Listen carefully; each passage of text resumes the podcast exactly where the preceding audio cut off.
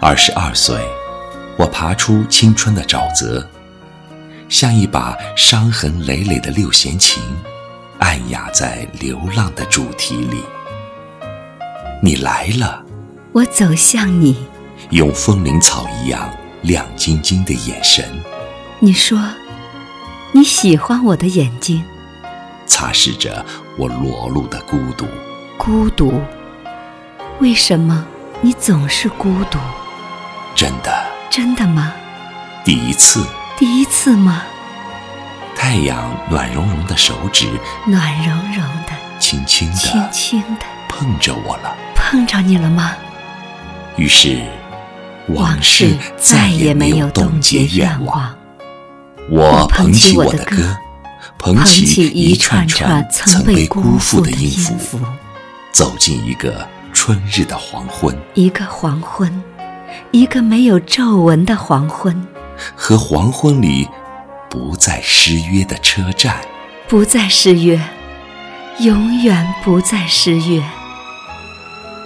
四月的那个晚上，没有星星和月亮，没有星星，也没有月亮，那个晚上很平常。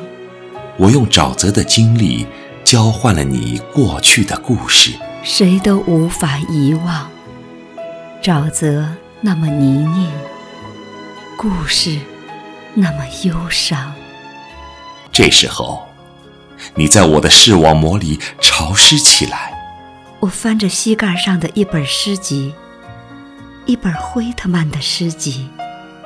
我看见，你是一只纯白的飞鸟。我在想，你在想什么？我知道，美丽的笼子囚禁了你。是的，养育了我，也囚禁了我。也养育了你绵绵的孤寂和优美的沉静。我知道你没有料到，会突然在一个早晨开始第一次放是飞，的，而且第一次正放飞好碰上下雨。就碰上下雨。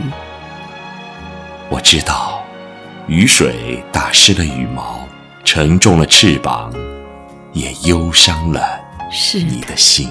雨水忧伤了我的心。没有发现吗？